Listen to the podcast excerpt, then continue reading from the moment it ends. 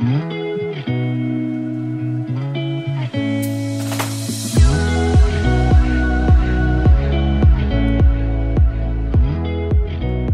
家好，欢迎来到 Annie 的爱情急诊室，我是 Annie，你的爱情诊疗师。在这里，我会解答大家在感情上遇到的疑难杂症，也会邀请听众朋友来节目上分享亲身经历的感情故事。上礼拜的节目不知道，哎，不是上上礼拜的节目，不知道大家有没有听？就是我跟 J 小姐一起录，她和 B 先生就是她的男朋友，他们相差了十五岁的一些。嗯，年纪上代沟会遇到的问题，家长担心的问题，然后他们怎么样去克服？我觉得还蛮有趣，而且其实蛮实用的。就我觉得那个东西不是因为他们有那么大的年龄差才要去面对的，就像见家长或是让爸妈放心，这些不管年有没有存在的年龄差距，都是必须要去克服的事。那我觉得。J 小姐在蛮多部分做得蛮好的，还没有听过的朋友可以再回去听一下上一集哦。而且上一集我们讲超久的，我们是线上录音，然后讲了四十分钟吧。就是其实有在关注的听众朋友应该知道，我们平常的节目应该是不会超过二十分钟的。然后那一集有四十分钟，不只是因为就是我们两个。本来就都还蛮健谈的，一个不小心就聊太久。另外一个部分是，就是我最近开始很喜欢听一些很长的 podcast，然后去做一件事情。比如说，像我最近暑假有上一些线上的课程，然后就会有一些作业。然后我在边做那些作业的时候，我可能就会听一集，结束的那个时间，我就知道是我应该要站起来走一走的时候了，就不要一直坐在电脑前面。或是说我可能做一些，就因为像我们粉砖的图都是我要自己做嘛，那可能我做粉砖的图或者是 Animal 相关的事情，然后我也会听一集，然后这样子可以比就是在读书的时候听更认真，因为读书的时候就其实是有点像听白噪音这样子，但是如果是边做一些就是比较不需要呃学术性的思考的时候听，就可以更认真的在 Podcast 的内容上。然后做那些事情也不会显得太累，这样子。不好意思，上礼拜没有更新诶，因为最近真的是有点太忙了。那今天就来跟大家讲一下我最近都在忙什么。其实都是忙 INMO 团队里面的事情。没有听过的朋友可能不知道，就是我是 INMO 这个交友软体的形象大使。那这个交友软体是由成大的新创团队 INMO 人工智慧社群养成所自己开发、研究、产出并上架的。那这个软体虽然还有很多不够成熟的地方，但是因为我们所有的技术都是由学生自行研发，有蛮多地方是需要自学，然后来解决这些技术上的问题。然后这个新创团队大概已经成立三年左右了，所以我们。今年是在进行第算是第四届吧，对，第四届的招募。因为我们的团队是这样，就是会有一些学长姐毕业，那就会再招新的人进来，会传承一些在新创上面的经验，还有我们如何运作新创团队，然后如何去让自己有一个稳定的产出，然后至少是在一定的水平之上的，都会有学长姐的传承与教导。那其他地方。或许需要自学，或许需要去观摩，但我觉得这都是能够让自己成长很快的方式。好，说了那么多，其实我们最近就是在忙招募的事情。怎么直接进入业配主题？没有啦，没有业配，就是想跟大家聊一下这件事，因为好像都没有好好的介绍我们团队的内部，因为刚好我是要主办这一次的招募。然后就想说，顺便来跟大家简介一下我们团队的部门运作的方式，还有我们平常都在做什么。好，就如同我刚刚讲的，IMO 是一个在成大发迹的新创团队，然后年龄差不多三年了。然后我们就是有一个产品经理，就是 PM，然后他会带领着四个部门：工程部、设计部、行销部和产品企划部这四个部门。互相分工，互相协作，然后去完成软体不断的嗯更新优化，以及就是让我们被更多人知道，被更多人看见这样子。那我们是怎么分工的呢？首先是先从产品企划部开始，他们会透过设计思考的方式。然后一步步去解构现在软体上面遇到的机制上的问题，不管是旧有的问题，或是新提出来的一些新机制，他们会针对这些使用者的体验去进行分析，看看诶哪些是使用者需要，哪些是使用者不需要，那我们就去移除不够好的，或是加上新的更好的机制来让。使用者的体验更加分，那这是产品企划部主要负责的内容。那他们会花个几周的时间去呃想一个机制，不管是优化它还是更新它，就是去把一个完整的机制流程生出来，然后写成一份完整的文件，就是包括你要画呃你。那个这个机制在软体上面可能会长怎么样？就你按什么键啊，会跳到哪个页面啊？然后你希望这个页面是拿来做什么？有什么功能？然后画成一个完整的图之后，再把图交给设计部的设计师。那设计师会帮我们把就是产品计划部做的草图画成真正的图片，可以放在 APP 里面使用的图片。然后把一些文字进行排版，然后画它的按钮的图案等等的。再将这些图档交给工程部，那么工程部就是把产品企划部文件内写下的需求，再融合上，呃，设计部画出来的图片，再加上工程师们写的程式码，就可以把软体写出来。这样子写出来之后，我们会所有部门的人进行测试，去看说，诶，有没有什么功能写出来。是跟当初的需求不一样的，或者是说，嗯、有没有什么需要改进啊？使用者会不会觉得，嗯，不顺什么的？哦，在这里就顺便感谢一下一直以来会帮我们测试的使用者们。就其实我平常也会在 Animal 软体上面跟大家聊天，然后就有认识几个。比较熟的使用者，就他们都很热情的跟我聊天，所以有时候我们也会就是请他们帮我们测试一下，所以非常感谢这些使用者。那大家也可以在 Animal 上面抽到我跟我聊天这样子，对，就是会交由工程师去进行整合，并把新版的软体发布到就是 App Store 和 Google Play 这样子。我家这边在下超级无敌大雷雨，不知道这样子收音会不会收进去。如果收进去的话，就是给各位当一个白噪音了。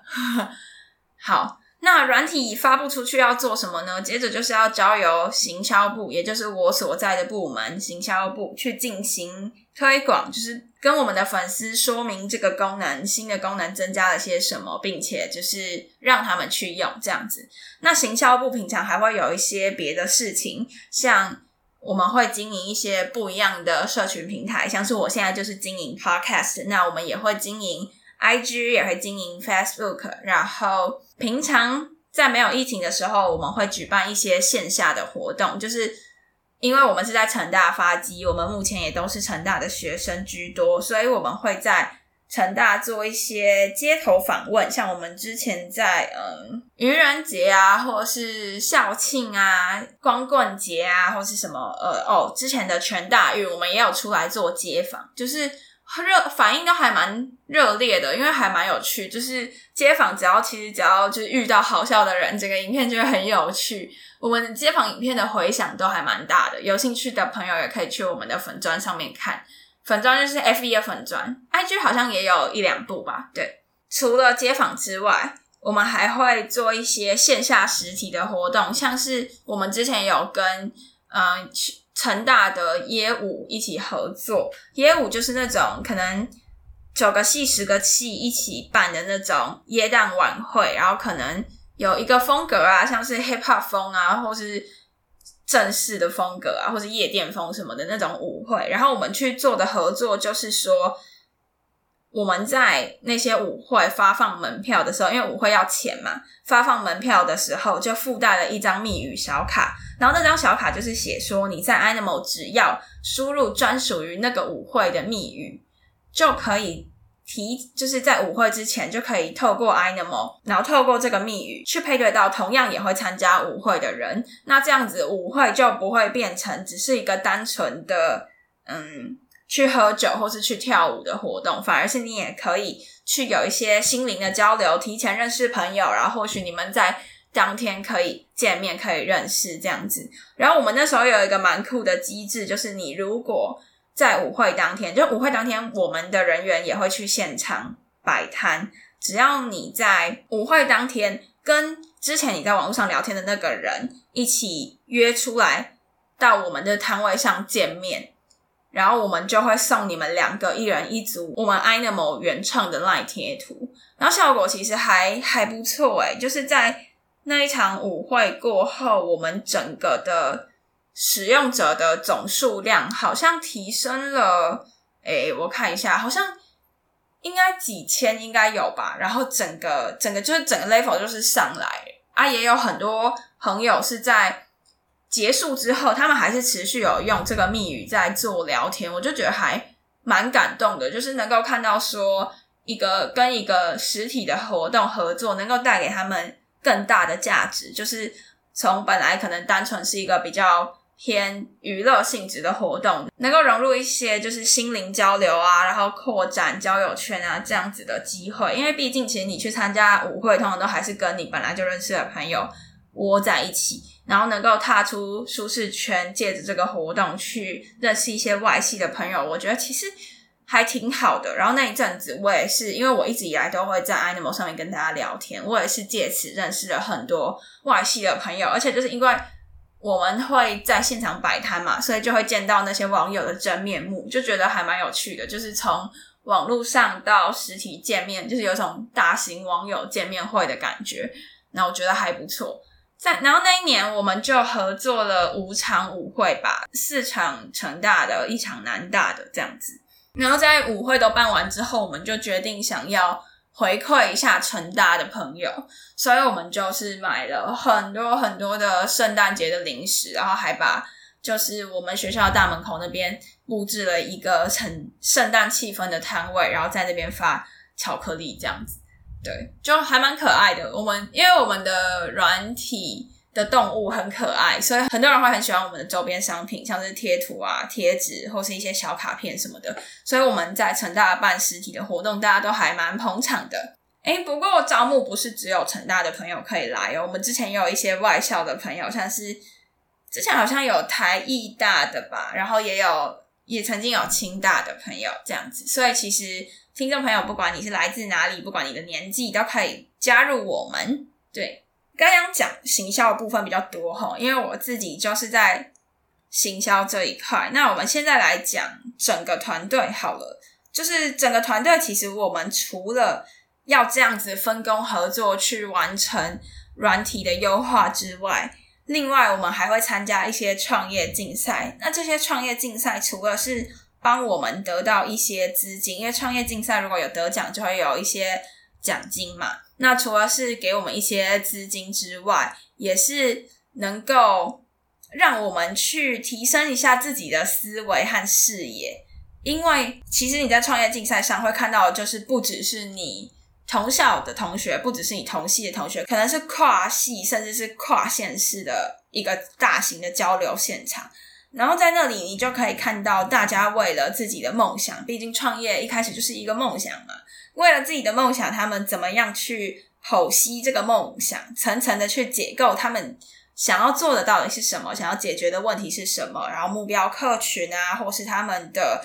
嗯模型的测试等等之类的。那每个人对于解决问题都有不一样的观点和解法，所以我觉得看到这个会让我觉得蛮特别的，因为其实，在创业的过程中，最难的就是定义你到底要解决的问题到底是什么。因为很多人他在第一步定义他到底想做的事情是什么的时候，就会很模糊。一开始问题定义错误，就可能导致你后来做的方法都是不正确的。所以，我觉得在创业竞赛上，除了是跟其他人能够有一个良好的交流，有一个好的交流平台之外，就是能够去拓宽自己的思维，跨出舒适圈，去看看，诶，别人对于同样的事情他是怎么想的，或是，诶，他们想要解决的问题是什么？然后有时候就是我们都会结束会有点像创业小聚的感觉，就是会跟其他的团队留下来聊聊天，然后问问看他们就是都做些什么，或是进行一些技术上的交流，然后这些其实都还对我们蛮有帮助的，因为其实我们平常也没有指导老师，也没有一个专门的人来带我们，我们都是自学或是就是自己慢慢摸索居多，所以其实有时候跟这样子不一样的同才讨论，会让我们有更多不一样的想法。这样创业竞赛算是就是我们团队比较大型会一起参加的活动，这样子。如果说你还不知道你对新创有没有兴趣的话，或者是你想要训练一些新创的思维，我觉得其实新创这个东西，你不见得是要创业，你不见得是要当老板还是怎么样，但是你必须每个人都必须拥有新创的思维，就是你要知道怎么样去定义一个问题，然后怎么样去解决问题，这样我觉得这个是最重要的。如果你想要知道大概就是怎么样的架构，其实你可以去修修看一些。学校开的创业课，我有修过一些，但你要慎选，就是你要看他到底最后的 final presentation 要你做到什么程度。如果是真的太麻烦、太麻烦，造成你 loadin 会很大的话，那可能要考虑。但如果说就是他是给你一个创业的思维的话，那我觉得会还不错。我之前就修了一些这样子的课，让我在面对问题，不只是在团队上的问题，可能是我日常生活中遇到的问题。我都能够用那样子的思维去解决我遇到的问题，我觉得还不错。这样子，那最后我想要讲，在团队让我最大的收获就是能够有一群。来自不同背景、拥有不同专业能力的人一起完成一件大事的感觉。因为，比如说，就举例好，假如说我想要当一个 YouTuber，假如那我是不是必须要有人帮我拍东西？我必须要有器材，然后我可能需要有自己的 logo，要有人帮我设计。我可能要有自己的 IG，要有人帮我经营。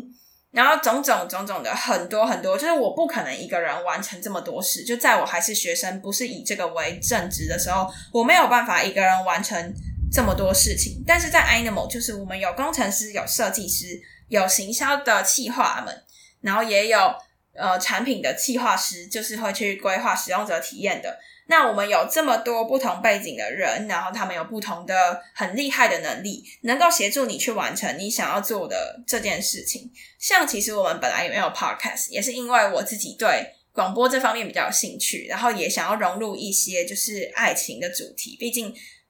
多半的人会使用交友软体，可能跟想要寻求心灵上的伴侣比较有关，所以就是融合这样子的元素，我也可以在我的团队做这样子的事情，然后能够被一定的人数听见。因为如果我只是一个默默无闻的人，然后我今天突然从零开始想要做这个广播节目，我可能会做不起来。但是如果已经有团队，我有一个稳定成长的 IG，然后有一个。有基本行销知识的团队，那我们就可以去一起经营这个平台，也不需要从零开始。这我觉得是团队给我最大的价值。那另外，我们 PM 就是他跟我说，他想要跟大家说，其实他觉得在团队里面最大的价值就是你不需要再当一个听命行事的人，因为像。呃，可能出了社会的工程师或是设计师，他每天的工作就是接案，然后完成案主的需求。可是在这里，我们的所有的机制都是自己想的，然后图也都是自己画的。你想要解决什么问题？你想要怎么呈现它？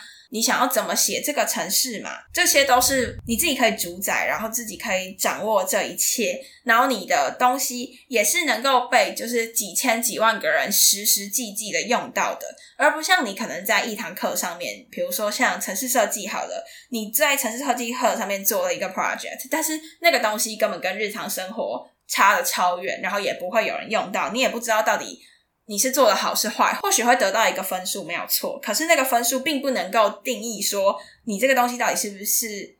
实用的，然后使用者觉得怎么样，这些东西都无从得知。可是，在 iNomo 上面，你的东西是确确切切会被几千几万个人用到、看到，能够很真实的反映说它到底是好或坏，也是最贴近真实市场的一个现况。对。那像在行销这边，我也是觉得，就是因为其实现现在的潮流，蛮多朋友都对新媒体啊，或者是自媒体这种东西有兴趣，可是他们其实都没有办法从零开始。就像我刚刚说的，他可能缺他可能缺后置的人，缺拍摄的器材，缺行销的人才等等的，以至于他没有办法自己完成。可是，在 Ainamo 这边，就是都有很多人可以跟你一起 share 你想要完成的事情，然后帮助你一起完成，而且你完成的事情一定会被几千个人看到。就不会是你自己从零开始，然后可能目标客群啊、粉丝都是从头开始，你没有办法很快就看到效果。但是在 Ainamo，你有一定的基数，你做的所有东西都会被一定的人看到，一定会被一定的人使用到。这是我觉得最让我有成就感的地方，因为你在其他的。团队或者是社团比较不会有机会看到这样子的东西，然后你出了社会，可能就会被你的上司或是被你的案主绑住，然后没有机会做你自己想要做的事情。那这是我们想要告诉大家的价值，这样子。那从这礼拜开始，我们会陆陆续续发布一些招募的资讯。那最后就是告诉大家一下。在我们的粉丝专业 Facebook 的粉丝专业 Ainamo 人工智慧社群养成 A I N I M A L Ainamo 人工智慧社群养成都会发布一些招募的消息，还有回答你们的 Q A 的影片。就如果你们对我们的团队有什么任何的问题的话，我们都会解答你。也可以密粉专或是密我们的 I G，我们都会回这样子。好啦，那今天的 podcast 就到这里结束啦。今天没有诊疗的内容，不要讨厌我，我不是故意夜配的啦。我只是想说，就是其实我在这个团队里面真的得到蛮多东西的，也想要借这个机会跟大家分享。然后也很希望我的粉丝朋友们还有听众朋友们可以就是来跟我们一起努力。就谢谢你们长期以来的关注，然后给我们的回馈真的很多，很棒，然后让我们觉得很。受用。那如果你有一些想法想要加入我们的话，都可以来私信我问我，真的很期待会看到你们呢。哦，然后跟你们说，就是不知道大家有没有发现，我们最近贴文的风格有点改变，就是因为我们以前可能比较强调在爱情的诊疗，可是其实看我们的粉专的人很多是想要知道怎么样寻得另一半的，所以我们会比较着重在给单身者的贴文里面，然后我们的。风格会有一些些转变，但是我觉得是好的，就是目前第一篇文发出去的效果算是好的，然后之后的内容都会非常实用、非常精彩，一定要继续关注我们哦。那我们就下礼拜见啦，拜拜。